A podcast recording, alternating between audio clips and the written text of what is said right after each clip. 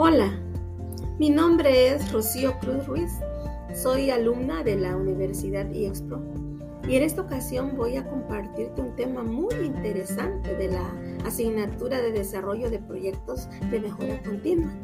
Y pues justamente estaremos hablando sobre la innovación educativa y sobre los proyectos de mejora continua.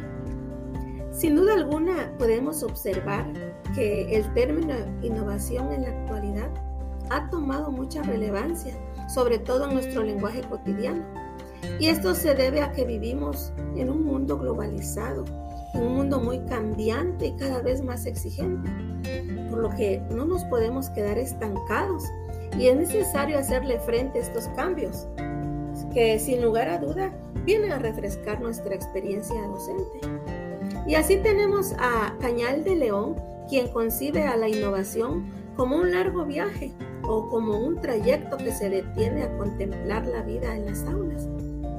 Como docentes se me viene a la mente muchos conceptos que hemos percibido de una manera bastante errónea sobre innovación, como por ejemplo pensar que si utilizo las TIC estoy innovando, o que si llevo muchos cursos en línea, o que si trato de introducir diferentes metodologías a las prácticas educativas significa que estoy innovando. Ser innovador o no serlo no depende de las tecnologías o de los métodos que esté utilizando, sino del aprendizaje que se busca y de la manera en que esa tecnología o esa metodología va a contribuir a lograr los propósitos de una manera eficaz.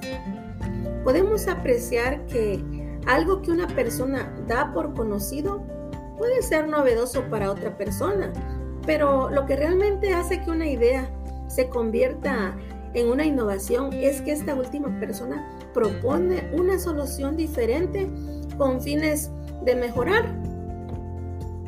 Por lo tanto, desde mi punto de vista, innovar significa renovar algo que ya se conoce con la intención de transformarlo, de cambiarlo, vaya pues de mejorarlo. Es necesario pensar en la innovación educativa como un medio para mejorar el aprendizaje y para producir cambios positivos en todos los agentes involucrados en la educación. Hoy en día muchos autores dan a conocer los elementos necesarios para la innovación educativa y pues dentro de los más apropiados desde mi punto de vista eh, tenemos a la visión. Nuestra visión pedagógica es esencial otro elemento es el equipo con el que se cuenta para el desarrollo de la innovación, la sostenibilidad financiera.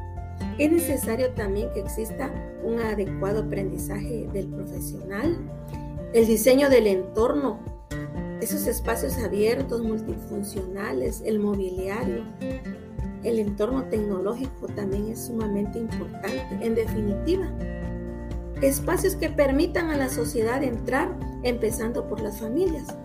Y la evaluación, ¿verdad? la cual debe de ser tomada para sopesar y si es necesario parar el proyecto, si no se están logrando los resultados esperados, pues se tiene que hacer.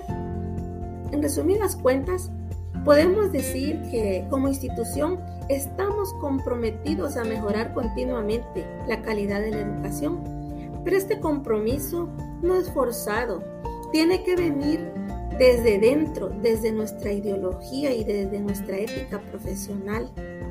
Ser parte de la mejora continua de, nuestros centros educativos permitirá nuestro crecimiento como profesionales, a la vez que cumpliremos con la finalidad de la mejora continua, que es el rendimiento del alumnado y la disminución del fracaso escolar, a la par que se logrará la tan anhelada calidad educativa.